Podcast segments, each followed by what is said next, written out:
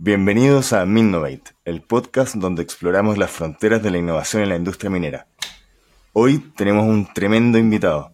Juan Pablo Bustos es ingeniero industrial, hizo un MBA en INSET, tiene una vasta experiencia en minería, fue consultor para una de las consultoras más grandes del mundo, eh, trabajó en la industria tanto del oro como del cobre y en los últimos años se especializó en análisis y mejoramiento y también en productos digitales a través de las Digital Factories de, de BHP. Juan Pablo, cuéntanos un poco de tu carrera, con tus propias palabras. Danos un pequeño resumen. Gracias por la introducción, Camilo. ¿eh? Hola, Camilo y Francisco, y también gracias por invitarme a, esta, conversación.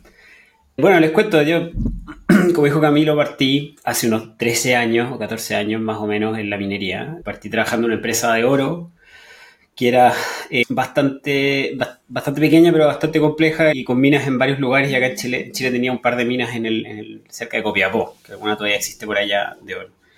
Con esa, con esa empresa logré pasar al menos, o sea, trabajar en cuatro países, trabajé en cuatro minas también de la compañía, más del corporativo.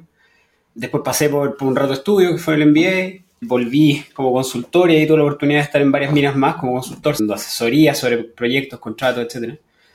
Eh, y el, la última minera que estuve fue en BHP, que todo el mundo la conoce. Estuve ahí casi cinco años, primero en Escondida como el líder de, o gerente de, análisis y mejoramiento y también de mejoramiento continuo de la faena completa. Y, los últimos dos años a cargo de la, de la, fábrica digital, de la fábrica digital de la compañía acá en la región, en Minerals América. Que en el fondo era tanto para Escondida como para, para lo que es Pampa Norte. Tengo dos perros, me gustan harto los animales, me gusta harto hacer deporte también. Eh, así que fue fue bastante bueno en su momento poder estar en, en escondida porque hacer deporte a 3.000 metros de altura te permite hacer mucho mejor deporte cuando estás a nivel del piso. Juan Pablo, tomando tus palabras y bueno, sumándome también al agradecimiento de que estés participando en el podcast, eh, un honor contar con tu presencia, un gusto, qué bueno que estés participando. Juan Pablo, nosotros vemos que tienes un, un background, digamos, académico con fuerte base en la mecánica.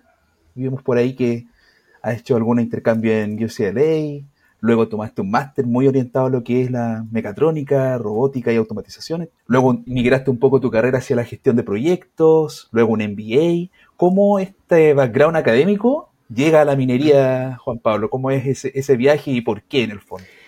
Bien, bien directamente, un poco, o sea, un poco al azar, en realidad. Cuando salí de la universidad, salí eh, a, a la vida, entre comillas, y partí trabajando en las empresas más o menos estándar de las que a las que, alguna, a las que los, ingenieros de mi universidad se suman, que son, por un lado, retail primero, eh, y por otro lado, es eh, finanza. Seguros en realidad, pero el lado financiero. Pero lo que andaba buscando en esa época era poder trabajar fuera de Chile. Esa era mi, aspiración y quería, como entre comillas, validarme eh, como que era capaz de trabajar en otro país o en, en otra cultura y, y, principalmente en Estados Unidos, pero voy a hacer en otros países. Entonces estaba, me acuerdo que peleando con las finanzas, ahí en, una empresa que se llamaba Seguros Interamericana, que era AIG, el 2007. Entonces, el, 2008 AIG se vino a piso y quedó la crema. Salí justo antes.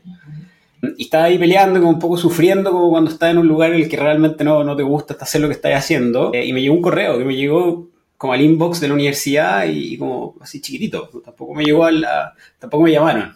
Y ese correo lo que decía era, bueno, estamos, estamos contratando para un a un programa, algo así como los graduados de HP, pero en este caso se llamaba, tenía un nombre que era GG, Generación Dorada, algo así.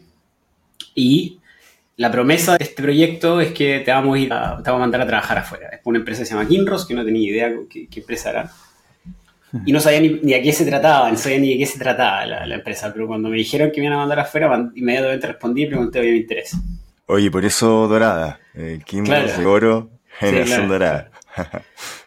fue, un, muy buen programa en realidad. Ahora la empresa en la que, la que estoy trabajando ahora quiero, quiero implementar algo parecido. Bueno, y, y fue, eh, tuve un par de entrevistas en Santiago y como para demostrar que efectivamente esto era en serio, la última entrevista la tuve con el directorio de la compañía en Toronto. Y fui a, a Toronto por 30 horas más o menos, entre que aterricé y despegué. Eh, entonces, bueno, volví encantado, volví súper interesado, más que nada en el concepto, no necesariamente en la mina no, no, conocía, como te digo, muy bien la minería en ese momento. Y me dicen, después de esa entrevista, apenas aterrizo, me dicen que yo era seleccionado. Entonces empecé a hacer mis maletas rápidamente para ver para qué país me, me tenía que ir. pero me, me dijeron, no, primero tenéis que, que, quedarte un tiempo en Chile a trabajar en una de estas minas de, de que quedan en, en Copiapó y después de eso ya vas a poder, vas a poder viajar. Ya, para entrenarte. claro, pero entonces como te fijas fue, se puede decir al azar o puede ser una fortuna, porque si, no habría ese correo o si no me llegaba ese correo, que fue un correo medio masivo, quizás nunca hubiese entrado a la industria y probablemente me hubiese quedado no en finanzas porque no lo estaba pasando muy bien, pero hice encontrado algún rol en nuestra empresa más, más a lo, que, a lo que me interesa. Sí, ese punto creo que es vital. Nosotros, uno de los objetivos del podcast es difundir la minería y mostrar en el fondo que en la minería caben muchos tipos de perfiles muy diversos y muy distintos. Y así como tú, yo también llegué casi por azar a la minería. A mí lo que me gustaba era la innovación.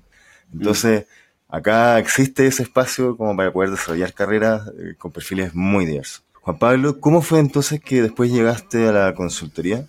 Ah, eh, eso es un, poquito más estándar. Mira, cuando me fui a cuando me fui al MBA, después de terminar del MBA, si tú te das cuenta como las estadísticas de cada una de las universidades top, Harvard, Stanford, INSEAD, el BS, S y S, y, o sea, hay tres o cuatro más que son, que son como las top 10, como el 30% se va a consultoría. Es como el paso, entre comillas, natural. Entonces, eso no es al azar, como que apenas llegas te empiezan a, te empiezan a preguntar primero cómo te llamas, te invitan a comer, te fijas como que te empiezan a pololear, te empiezan como a, a, conocer y que tú los conozcas a ellos para ver si calzas en alguna. Así como hacen eso las mineras, las consultoras, perdón, también lo hacen los bancos y también lo hacen algunas empresas tech. Entonces, en ese momento, después de ya haber tenido un periodo importante en el, ya estábamos a punto de terminar, eh, tuve la oportunidad de elegir entre quedarme en Europa trabajando en, en, lo que sería un, mi dream job en ese momento, que era trabajar en Londres para Amazon y tener un rol como para, para la mitad de Europa, la, mitad que habla español y, y, francés e italiano, o venirme a Chile. ¿ya? Entonces, la, lo, que, lo que fue decisivo en ese momento sí fue venirme a Chile, porque en realidad ya con, con 34 años que tenía, en ese momento ya tenía 34, lo, lo que más me importaba era poder estar, eh, era acercarme a la familia. Entonces, haberme quedado en Europa, que puede haber sido como un dream job en, en, ese sentido, eh, iba a significar que me iba a quedar allá. Yo he trabajado varias veces afuera de Chile, pero todas esas veces siempre ha sido con el pasaje de vuelta y con una fecha de vuelta. Siempre fueron periodos de un año, un poco más. Entonces, lo que más me preocupó en realidad era que probablemente me hubiese quedado allá y seguiría allá. Juan Pablo, ¿y tú en, en algún momento esta carrera se torna desde sí. la industria minera y haces una bajada hacia la, la, analítica, hacia Big Data sí. Analysis y empiezas a tornar un poco ya con este tinte más tecnológico la carrera? ¿Cómo se da esa transición? Sí. Esa tam, también es una historia, una historia divertida. Eh, bueno, cuando yo hice el MBA en el 2000, para que vean cómo avanza el tiempo, yo lo hice en el 2015. ¿ya? En el 2015 llegué y me dijeron, tómate un Uber. Y en ese momento no sabía lo que era Uber porque no había Uber en Chile. Y nos fuimos a una playa y en esa playa me dijeron, bueno, contraté un Airbnb y tampoco tenía idea de lo que era un Airbnb, ni siquiera podía llegar a la página web, después no sabía escribirlo. Y era porque no existía Airbnb, ¿te fijáis? Entonces, había todo algo, estaba pasando un montón, pasando un montón de cosas que, que para pa ser bien sincero, la industria, la industria como que va unos, todas las industrias, no solamente, van como 5 o 7 años atrás de esas conversaciones. Como que como la gente que tiene esas conversaciones sale de, de, de, esta, de estos lugares y después las, las, las divulga o, o, o, se las lleva a su empresa. Entonces, en ese momento lo que estaba, lo que, lo que a mí me pareció que teníamos potencial eran los drones, pero estaban drones, estaba Big Data y aparecía inteligencia artificial un poquito más chiquitito por el lado. Y, y Big Data era en ese momento lo que, lo que parecía tener más potencial global, porque teníamos muchos datos y no sabíamos analizarlos y como que en, base a segmentación, cómo, cómo, podíamos capturar información de eso, más pensar en retail y en clientes también. Y por otro lado también lo que tenía, a mi entender, para la minería harto potencial era la tecnología de los drones, porque debido al tamaño que tenemos y, eh, sin entender en ese momento todos los problemas regulatorios que, iban a traer, que iba a traer la industria de los drones, como todas las preguntas regulatorias más que eh, problema, me imaginé que esto iba a ser como, bueno, lanzo los drones y los echo a andar y capturo información y hago, hago gestión. Eh, pero inteligencia artificial aparecía por ahí, chiquitito. Eh, y, y, en la medida que fue avanzando el MBA, en la medida que llegué a Chile como consultor, empezó a aparecer cada vez más fuerte. Eh, tanto en el interés de los clientes como en el interés, en este caso, de la consultora, de poder empujar esto. Como que la consultora le dio un valor a esto y dijo, bueno, acá a nuestros clientes les va a ir muy bien. Entonces tratemos de, que lo conozcan, que lo hagan, que lo empujen, que lo traten de usar y descubramos juntos dónde, dónde puede haber valor. Es súper importante lo que mencionas porque en el fondo queda en evidencia que hay una evolución eh, en la industria, ¿cierto? Que, básicamente la industria ha experimentado avances significativos en términos de tecnología e innovación en los últimos años y tú de alguna forma has sido protagonista. Entonces, eh, ¿nos podrías compartir algunos ejemplos concretos de cómo la tecnología ha transformado las operaciones mineras? Sí, claro, claro. Ahí, ahí tengo un poco un contrapunto, pero para que lo conversemos. Eh, efectivamente creo que ha habido transformaciones en, la industria. Me atrevo a decir que la principal que he visto yo en los últimos dos o tres años es la generación de los centros integrados de operaciones, que es una tecnología que en Australia quizás tenía un poco más de tiempo, el primer iRock de unos 10 años en PHP, perdón si me equivoco a los que están escuchando, pero por ahí, ¿sabes? En cambio el, el iRock, el CEO que, que hay acá, que el primero fue el que hicimos en Escondida, bueno, que se hizo en Escondida, yo no, no, participé en ese proyecto, pero eso, eso de tener unos 3 o 4 años, eh, quizá un poco menos. Y, los que, y, después han venido otros, pero, pero son relativamente recientes. ¿ya? Y yo me atrevería a decir que esa es una transformación porque no solamente trajo gente y la bajó del cerro, sino también forzó a otro tipo de comunicaciones y, metió a otro jugador en, este, en esta interacción que hace 15 años atrás quizá era mi mina y mi planta, y, nos hablamos de vez en cuando, y como que son mis datos y nadie más los puede ver, y ahora, bueno, ahora hay una persona acá en Santiago, que, o, en Calama o en, Antofagasta, que, le pasa los datos y como que conversan entre los tres, y eso ya genera un, una transformación un poco invisible, ¿ya? Bueno, y otras cosas como los camiones autónomos, son cosas que vienen un poquito más atrasadas, que también tienen casi 12 o 13 años, pero todavía, no, todavía están empezando a implementar. Bueno, dentro de esto y, en este nuevo contexto donde tú tienes toda la información y de repente tienes varias personas preguntándote por, tu desempeño, no solamente está, como contenido en tu, en tu equipo. Claro, con especie de auditores. Claro. Sí, o sea, efectivamente, son distintos roles que se pueden tomar. Un rol es ser auditor, el otro rol es de ser como el colaborador, también puede ser el, el, competidor. Hay varios arquetipos que podríamos delinear, quizá. Y, creo que he visto de todo en ese sentido. Pero bueno, en ese escenario empezamos, eh, empieza a haber como una necesidad de entender por qué tomamos ciertas decisiones. Y les voy a llevar bien al, bien, bien al específico. ¿Por qué aumentamos la RPM usada? O, o por qué abrimos el setting de un chancador. ¿Te fijas? ¿Por qué paramos este camión? Si no estaba como una falla. Empezamos a cuestionar lo que siempre hicimos casi por inercia. Claro. A, a basarlo en qué me dice la información ¿Qué tengo que hacer? ¿Cómo optimizo mi proceso usando información?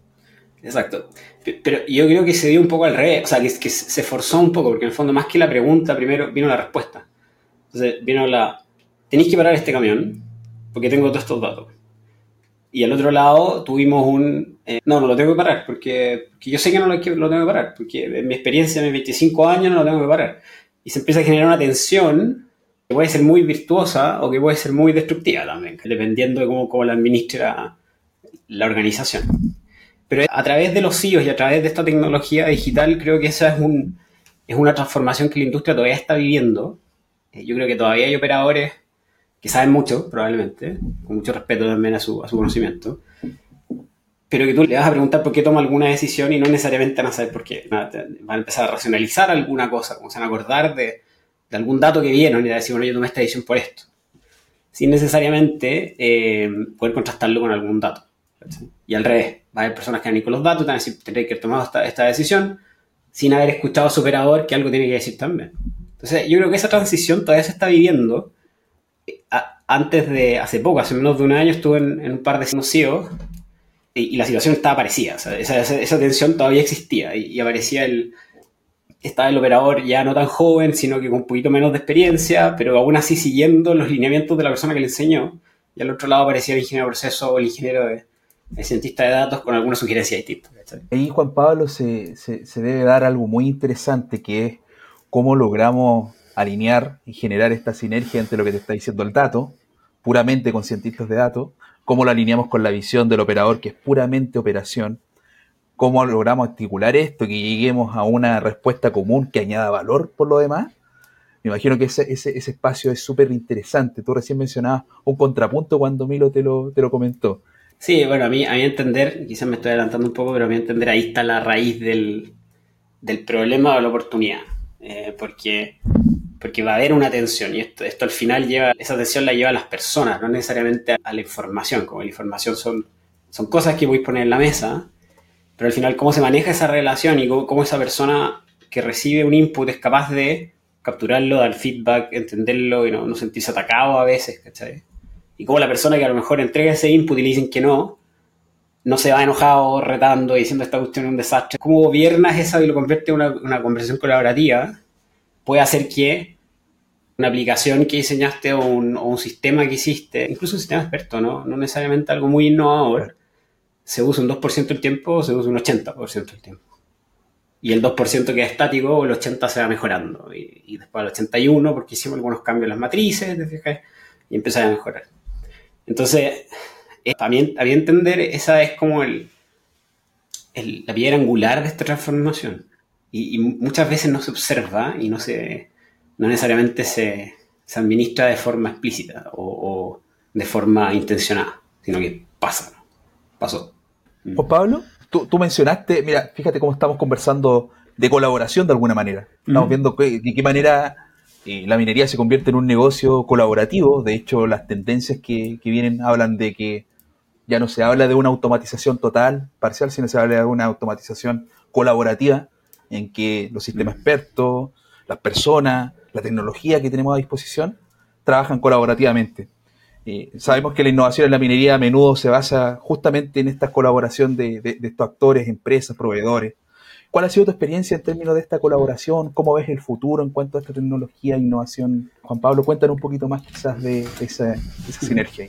Bueno, les voy a poner un ejemplo primero como para, después contarle por qué lo pienso lo que pienso. Cuando, tú estás en un cargo ejecutivo en una empresa que puede ser minera o de otro lado y quieres probar una nueva, una nueva tecnología o empezar a desarrollarla, desde que tomaste la decisión hasta que tienes un equipo andando estás probablemente a ocho meses de distancia. Eh, porque entre medio hay procesos, hay procesos de reclutamiento, hay procesos de aprobación, hay procesos de, de búsqueda, después de encontrar que la gente esté o no esté. Entonces, hay todo un retraso que muchas veces va a hacer que ni siquiera lo quieras hacer, en algún punto tu jefe, todos tenemos un jefe, si eres un CEO, el directorio te diga, no, en realidad está cuestión no anduvo, tenés que pararlo.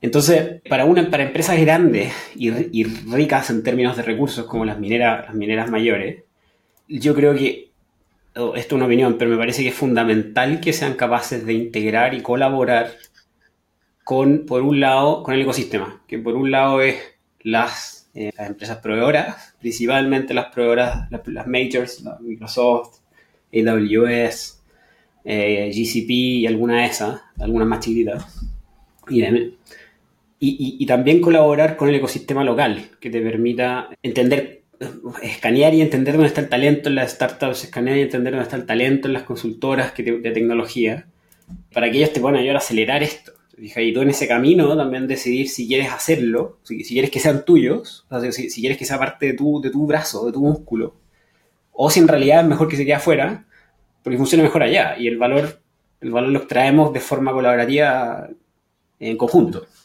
Entonces, yo he visto los dos modelos operar con éxito los dos modelos y también con, el, con, con fracaso, con, con, aprendizaje los dos modelos.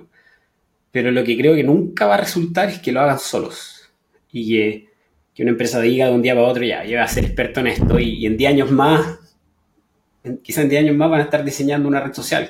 No, y también se, se sale un poco de, de, su core de negocio. Entonces, de repente, pastelero ah, tus pasteles y, y, eso genera sinergia. O sea, al igual que los países se especializan y, cada, uno tiene su producto, lo mismo pasa con las empresas. Las empresas tienen un core de negocio donde está su conocimiento y está bien que la, tecnología y el análisis de datos y la inteligencia artificial hoy en día está en boca y, en, boca de todo, pero no por eso todas las empresas se van a convertir en empresas de tecnología.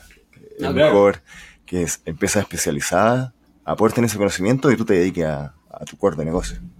Pero igual es una decisión estratégica, pero pero, pero ahí en, lo que te dicen los libros, entre comillas, que es un poco lo que, lo que comentas tú, que pareciera ser medio genérico, pero es, pero es real, o sea, es, a veces da gusto incluso ver cómo se, cómo se traduce en la realidad lo que tú lees quizás en, en algún lado o hace un tiempo atrás, ¿cachai? Que, en el fondo efectivamente, Si tú tienes una rueda que está girando a cierta velocidad y al otro lado hay, no sé, una rueda ovalada que gira a alguna otra velocidad, no, tú no vas a poder operar ese equipo y al revés, tú acá no van, a, poder operar el equipo acá. Em, y lo otro que pasa también es que la tecnología avanza mucho más rápido de lo, que somos capaces de adoptarla. Incluso los seres humanos. Entonces, la cantidad de cosas nuevas que aparecen todos los días en tu celular, eh, es absurdo que nosotros podamos, que, un ser humano las adopte todas, como que adoptas algunas. Eh, y para empresas grandes, medias pesadas, ¿no? gorditas, eh, como, la industria minera o la industria, la industria de, incluso la banca, que, al final FinTech la vino a romper, ¿cachai? esta empresa les cuesta mucho adoptar y, y, hacer, hacer suya esta tecnología. Entonces, tratan, te fijas, pero por ejemplo, las mineras están haciendo un catch-up con digital y están haciendo un catch-up con la nube todavía. Hay varias mineras que están todavía actualizando procesos de compra y actualizando procesos de reclutamiento, ¿cachai? Que son como la, como la base de una empresa como Mercado Libre que nace con todo eso automático, filo. Y, y ahora apareció ChatGPT y aparece Generative AI, ¿cachai? Y por otro lado tienes, en, en otros lados tienen análisis de video y como que puedes detectar caras entonces, el catch y pensar que tú lo vas a poder hacer, que tú te vas a poder poner ahí al frente como una empresa minera, yo creo que es muy difícil, o sea, pagaría por ver, entre comillas. me encantaría que eso ocurra y, verlo, pero lo encuentro muy, muy, difícil. Necesita esa sociedad. Y además se da la particularidad que en la industria minera son empresas, como bien decías tú, súper grandes, que gran parte de su éxito radica en, también lo mencionaste, en tener procesos. Y, tener proceso genera rigidez, entonces esa rigidez nos resta velocidad. No es lo mismo una startup que se adapta a las tecnologías de forma casi instantánea o, tiene la velocidad para hacerlo, versus una industria minera que tiene sus procesos y que están ahí por una razón. En la industria minera eh, también hay, vidas en juego, entonces no, no nos podemos de repente arriesgar a implementar nuevas tecnologías porque no conocemos los riesgos asociados que trae eh, estas implementaciones. Entonces, ahí también existe este otro aspecto de, que el cambio tecnológico también le pega mucho a generar cambios en la cultura y en la organización, que también lo mencionaste tú en, cierta, cierta medida. Entonces, ¿cómo crees tú que eh, se abordan estos desafíos eh, relacionados a la adopción de las nuevas tecnologías en, en la empresa? Eh, ¿Cuál fue tu experiencia? ¿Cómo pudiste gestionar ese cambio y capacitar también a los empleados para que cambien su mentalidad? Bueno, eh, enojando a mucha gente en realidad. hubo, muchas personas que, que, en el camino quedaron, quedaron un poco enojadas porque, eh, para darle un ejemplo, y esto no, no es solamente, o sea, no, es, de mi experiencia, sino que de mi experiencia en general, no de la última experiencia, pero, pero para tomar decisiones en, en las empresas mineras grandes, desde que, desde que estás listo para pedir la autorización hasta que te dan la autorización puede pasar cuatro meses. Y son como el, el comité, la preparación del comité, el comité siguiente, la preparación del comité, responder las preguntas, las, nuevas preguntas. Y ahí recién te lideran fondos y ya tienes como una validación, una validación ejecutiva. Eso es muy válido para comprar un camión. O sea, yo no, te voy a decir que no, ¿cachai? Porque es una, es una, es una inversión estratégica muy poco reversible. Bueno, los libros como que aplican muy, muy fuerte. O sea, si, si, tú construyes una concentradora, te quedaste con la concentradora, lo único que voy a poder hacer es venderla. ¿no? no, no voy a dar pie atrás, ¿cachai? Pasa lo mismo con los camiones. Pero venderla en scrap, básicamente. En scrap. Que la diseñaste para tus condiciones. O pagar incluso para que te la desarmen, porque no te sirvió, ¿cachai? Que hago un pasión ambiental. En cambio, estas nuevas tecnologías, la digital en particular, pero así como digital otras, eh, que vienen con, que vienen en el último tiempo, son reversibles. Entonces la pregunta es, o sea, te, pueden aprobar 10 millones y a los 100 mil dólares o a los 50 mil dólares te das cuenta que no te sirvió. Entonces, podéis, podéis retroceder, podéis usar parte de eso, podéis pivotear. Puedes, puedes en el fondo tomar esos aprendizajes y seguir adelante. Entonces, la, pregunta que, que, es como cultural, entre comillas, es decir, bueno, yo que estoy acostumbrado a hacer esos cuatro comités para aprobar una inversión, ¿voy a ser capaz de cambiar mi forma de pensar? ¿Mi, mi plan ejecutivo va a ser capaz de pensar de otra manera en este otro comité? Donde la cuestión funciona al revés. O sea, a este comité entro y pregunto, pregunto, pregunto y, evalúo todos los riesgos y apruebo 5 millones de dólares. Al mismo comité, para los mismos 5 millones de dólares, tengo que aprobar con, una promesa a veces. ¿Voy a ser capaz? Y en mi experiencia la respuesta es no. Eh, o, un, o, un, sí, pero sí, quizá, puede ser. Porque la forma de pensar es muy distinta. Eh, no, esto tampoco no es una crítica, sino que si yo toda mi vida he estado acostumbrado a tomar decisiones de cierta forma, y, y, de un minuto a otro, y esas decisiones me llevaron a, me llevaron a tener un éxito en mi carrera, tengo reputación, eh, me va bien, y de un minuto a otro aparece algo que, que hace, hace tres años no existía, y resulta que ahora tengo que aprobar los mismos montos, algo que no puedo ver, no puedo tocar, y no sé si va a funcionar, te voy a decir que no. Eh, y, si tú hablas con varias personas que están en, altos niveles ejecutivos, muchas veces la respuesta es ya, pero es que yo un camión lo puedo ver, lo puedo tocar. Me puedo acercar a él y como que lo, le hago cariño. Pero ese camión no te va a servir de nada porque se va a quedar atollado en una rampa o no va a poder descargar el chancado. En cambio, esta, esta herramienta te va a poder permitir identificar dónde hay una, dónde hay una baja velocidad y con eso vas a subir tu velocidad promedio. Sí, pero es que eso no lo veo, no lo toco, no le creo. Entonces me lo prefiero comprar camión. Entonces, eso, eso es un desafío gigante. Es un desafío gigante que, que tiene la, la, cultura, no solo cultura minera, sino que yo creo que otras culturas también. Eh, pero en particular la minera es un desafío gigante que yo creo que se va poniendo, que, se va oponiendo a este catch-up del que hablamos hace tres minutos atrás, que es como acá adelante me están, me están creando poesía en un, en un segundo desde mi celular porque le, pedí que me lo, me lo creara ChatGPT.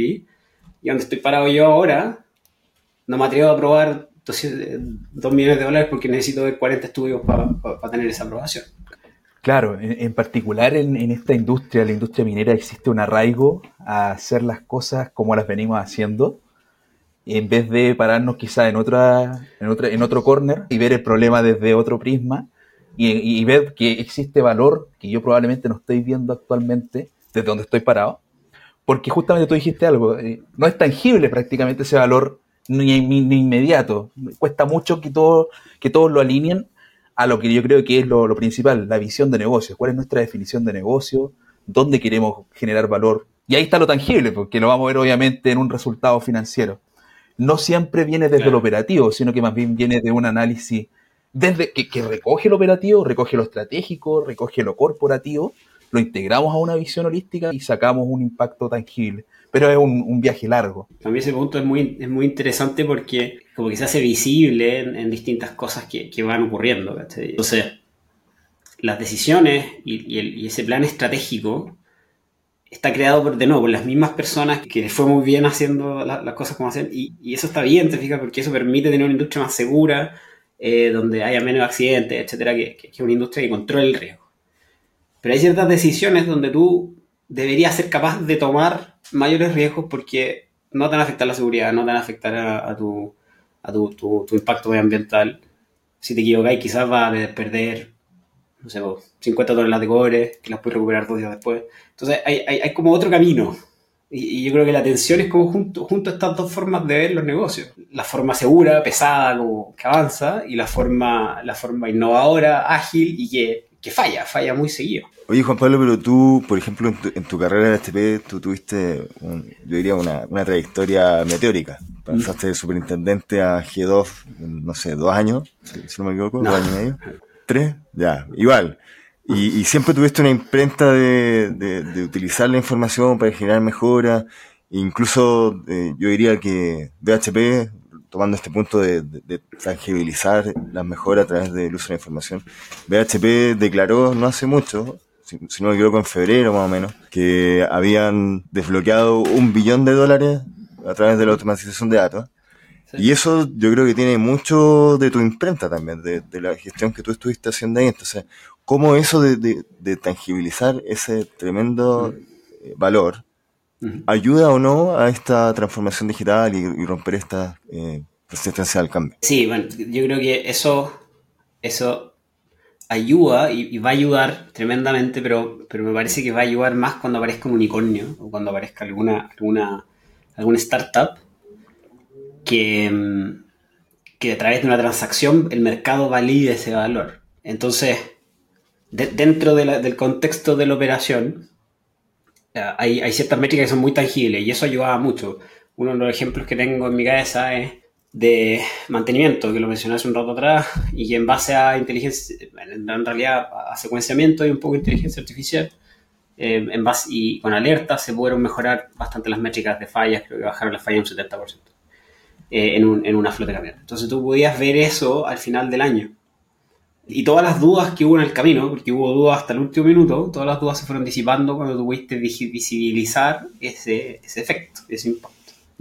Entonces, ese tipo de ejemplos, en la medida que vayan apareciendo, multiplicándose y que se puedan trazar hasta el EBITDA, hasta el, último, al último KPI, del, del, scorecard de la compañía, em, precisamente van a ir ayudando a que, a que, las personas que están acostumbradas a no tomar riesgos y, que prefieren no tomar riesgos, empiecen a decidirse a tomar riesgos y como que sigan a los innovadores. Ahí, ahí la, la, teoría eh, también aplica en el contexto de, de los innovadores, early adopters y después los los laggards que, vienen detrás de, de, los que, de los que están innovando. Y, y eso sin duda tiene un, un impacto fuerte, Juan Pablo, en, en, la fuerza laboral, ¿no? O sea, como la introducción de esta tecnología de avanzada, de punta, automatización, inteligencia artificial, genera ciertas preocupaciones, genera un impacto, de hecho, en, en, esta industria. Entonces, ¿cómo tú ves que, que se abordan esto, esto, qué oportunidades ves? Creo que es interesante ver qué, oportunidades ves de esta transformación digital. Que, dicho sea de paso, estamos hablando de una transformación mm. digital. ¿Cómo, ¿Cómo ves tú las oportunidades? Sí, sí mira, ahí, pero ahí, lo, quiero separar en, dos cosas. El primero, con respecto a las oportunidades, precisamente movernos hacia una, hacia una cultura basada en los datos. Eh, que, sea capaz de congeniar esa experiencia, tomar todo lo mejor de esa experiencia y también desafiar esa experiencia cuando, cuando hay algo que no, que no está valiado no se puede variar, ¿te fijas? Entonces, eso debería llevarnos a, a tomar mejores decisiones, a hacer una, una, empresa, hacer empresas más, más seguras, con menos accidentes fatales. Y al, al naturalmente las personas al tener un, un, un, un, lugar donde se desarrollan más seguro, se sienten más comprometidos con, con, la compañía. Em, es muy distinto hablar hoy día de la minería de lo que era hace 50 años atrás. Hoy día la minería en Chile, y creo que esto pasó en los últimos 5 años, bastante respetada tanto Anglo American como, como BHP y también AMSA, que invierten mucho para que la gente conozca la compañía y conozca el negocio, em, demuestran con acciones que, que, en el fondo vienen a ayudar, no vienen a, a depredar, ¿cachai? Eh, entonces, estas son puras cosas que, que tendrían que ayudar a la, a la, industria a traer de vuelta esa gente que me parece que hoy en día no está, no está eligiendo o elige menos la industria que antes si tú te vas a Australia, a otros países, falta, falta gente. Acá, acá en Chile todavía no, pero yo creo que va a pasar. Em, bueno, lo que me lleva a un desafío, pero un desafío donde creo que, que la minería, o sea, que, que, la tecnología de datos y, esto es como, como, la gran solución, entre comillas, es que hay mucha gente que está empezando a pasar a retiro en, en, en varias, varias empresas. Y cuando tú tienes una faena con 30 años, y a ustedes probablemente les ha tocado, muchas veces son una o dos personas los que saben qué hace esa válvula. No necesariamente está en un plano, el plano está actualizado. Eh, y una o dos personas saben cómo reparar ese equipo que está descontinuado y que no lo actualizamos y, y esa persona se va a retirar. Y, se va a retirar y se va a descansar después de, de entregarnos 40 años de su vida aportando. Entonces no vamos a tener a quién preguntarle. Y de repente se va a parar la planta y se va a parar por dos semanas porque nadie sabía que teníamos que mover esa válvula que tiene la persona. Entonces, son esfuerzos que no, no, no veo tan tangibles, pero son esfuerzos que por lo menos yo estoy empujando en, mi, en, mis roles, en mi rol en el que estoy ahora, en, cómo capturar todo eso eh, y, cómo poder dejarlo en algún lado eh, para que cuando ocurra esta información esté ahí, esté ahí para que las, nuevas, los nuevos administradores puedan tomar esas decisiones que hoy en día no, que hoy en día las toma esta gente. Entonces, se, piensa que la gente es irreemplazable, efectivamente, tú sacas una persona y, la empresa va a seguir funcionando, pero, pero, hay, veces que sacáis alguno de eso y te atrasaste un par de años y, volviste a, tu, a, tus desempeños de hace 3, 4 años atrás, ¿cachai? Eh, entonces, son, a veces son 6 años perdidos. Como a mí me pasa con algunas empresas que trabajé, no sé, pues, hace 8 años atrás y después hablé de nuevo 7 años después y está teniendo los mismos problemas que, que resolvimos hace 7 años atrás. ¿Por qué? Porque la gente cambió y no, lograron ponerlo en algún lado en el que esto, en que esto se sostuviera. No se capturó el conocimiento. Claro, claro. Oye, respecto de esta nuevas tecnologías, hay mucha gente que está muy preocupada de lo que, lo que es automatización. Piensan que van a ser reemplazadas por machine learning o por, por la inteligencia artificial y que ya no, no van a tener un espacio. ¿Tú cómo, cómo ves esa preocupación? ¿Crees que es fundada o infundada? Mira, bueno, respuesta corta, creo que es infundada. O sea, sí, creo que es infundada. Sí la veo. O sea, yo, sé que esa preocupación existe y, veo como la gente eh, en algunos casos puede llegar a tener ese temor. Y es muy lógico tener ese temor. Pero lo que, lo que se contrapone a eso es que hasta el momento vemos que todas estas tecnologías tienen límites eh, y no son capaces realmente de reemplazar mm, a una persona, son capaces de reemplazar algunas actividades de esas personas, son capaces de, hacer, de, acelerar algunas de esas actividades, pero en algún momento llegan a un punto, un hub, donde ahí esa red neuronal en ese punto necesita una persona que tome una decisión o que canalice la información hacia algún lado para tomar decisiones. Em, yo creo que el ejemplo más claro de eso son los autos los auto autónomos, que después de 15 mil, 20 mil, no sé cuántos miles de millones de dólares de investigación, todavía no son autónomos. Y probablemente no van a ser autónomos, porque incluso cuando ya tienes todo resuelto, empieza un dilema ético detrás de qué pasa si, qué pasa si eh, hay una luz roja y viene un camión, ¿acelero o freno? Y si yo digo acelero, todos los autos de todo el mundo van a acelerar en ese momento y el que tomó esa decisión fue el codificador, no es la persona. Entonces, empiezan a haber una, cantidad de desafíos que hacen que a mí me cueste ver un, escenario en el cual la inteligencia artificial, en, por lo menos en la próxima década, o, quizás más, reemplace efectivamente a las personas. Lo que sí esperaría es que nos haga mucho más productivos. Oye, en ese sentido, justo ahora que empieza a hablar un poco del futuro, ¿hacia dónde crees que va la industria minera? ¿Cuáles crees que van a ser las tecnologías que más van a impactar? ¿Cómo crees que las compañías tienen que prepararse para aprovechar estas oportunidades que se van a desarrollar? Buena pregunta, buena pregunta. Bueno, voy, a, tratar de tirar un par de ideas a la mesa ¿eh? y ahí me encantaría también escuchar su opinión.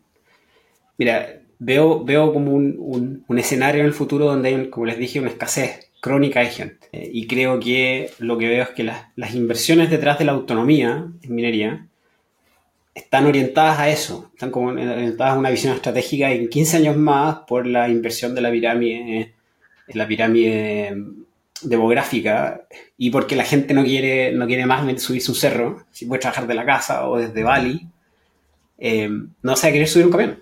No se va a querer subir un camión. O, la cantidad de gente que se quiere subir un camión va a ser mucho menos. Entonces a ellos les vamos a pagar muy bien probablemente.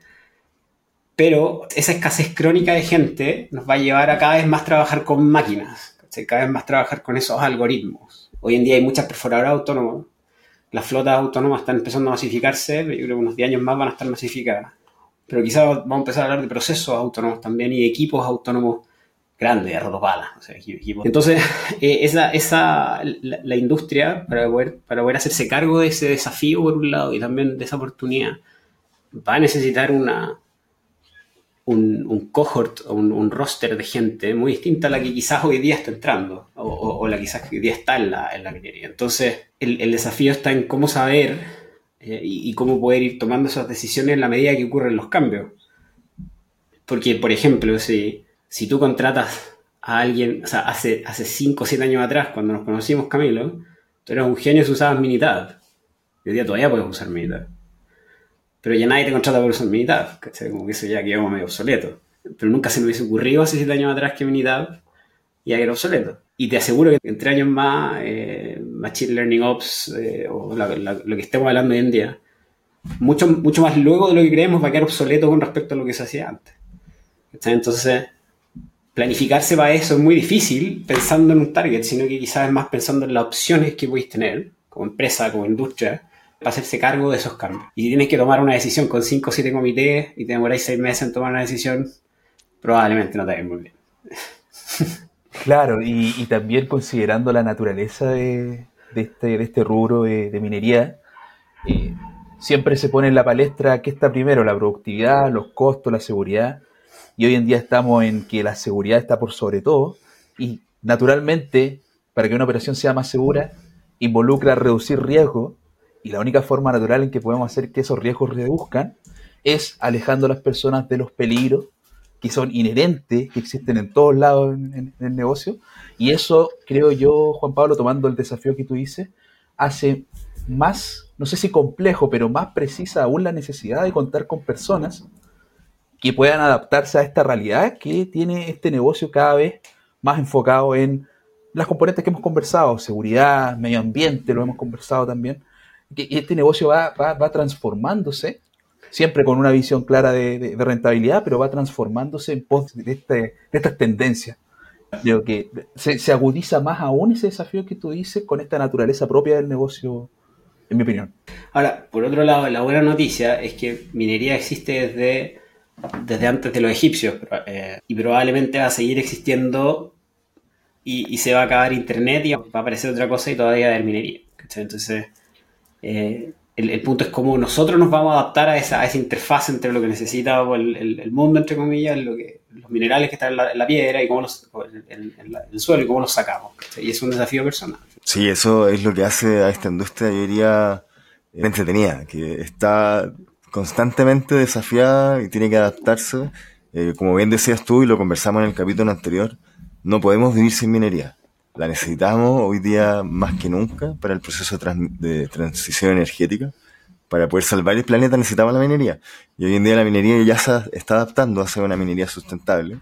Hoy en día estamos en este desafío de, de lograr una automatización, de lograr mayor seguridad para las personas a través del automatismo. Hoy día mismo conversamos un poco cómo esta, este avance tecnológico tiene estas, estas repercusiones en, en las personas Francisco también mencionó que efectivamente a través de aumentar la seguridad también vamos a buscar sacar personas, pero necesitamos meter perfiles distintos.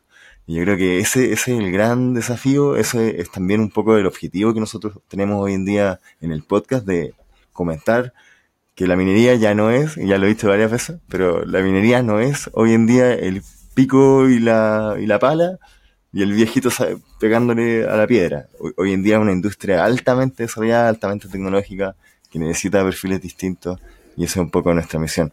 Así que, Juan Pablo, no sé si tiene algunas palabras de cierre, pero la verdad, para mí ha, sido realmente un placer tenerte acá, eh, conocer tu perspectiva desde, desde la experiencia, desde un protagonista de la transición, desde un protagonista de implementación de, tecnología y, y del cambio en la forma de hacer minería.